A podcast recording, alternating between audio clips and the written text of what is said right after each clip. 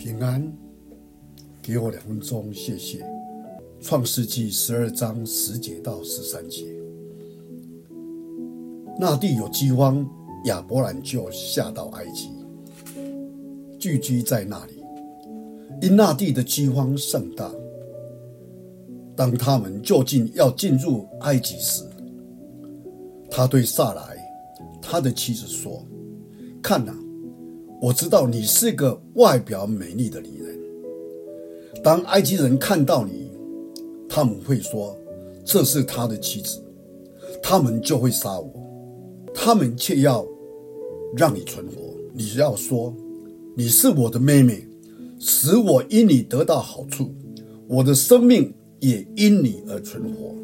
迦南地不只是有迦南人居住，亚伯兰也不只是在高龄的时在迦南地迁移，而且后来那地又遇饥荒，他在应许之地遇到种种的困难，但是亚伯兰仍然没有丧气，他下到埃及，寄居在那里。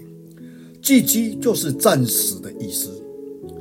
有把亚伯兰暂时躲避饥荒，以后会再回到这个迦南地。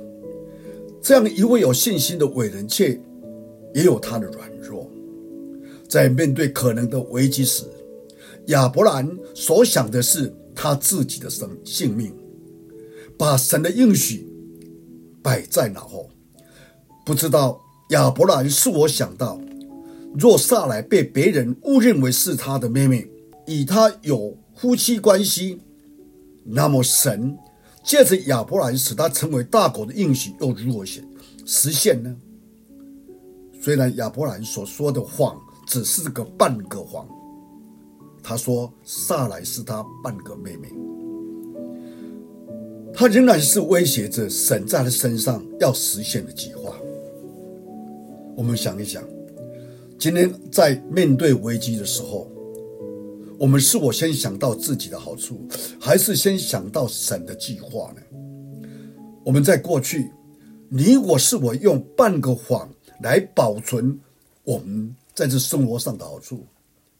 那今天呢？我们看到这个故事，这个半个谎，我们会再重演吗？愿神帮助我们，保守我们。我们一起来祷告，天父上帝，感谢你，借着这个说半个谎的例子来告诉我们，我们今天要努力在神灵面前做一个诚实、说话是就说是的人。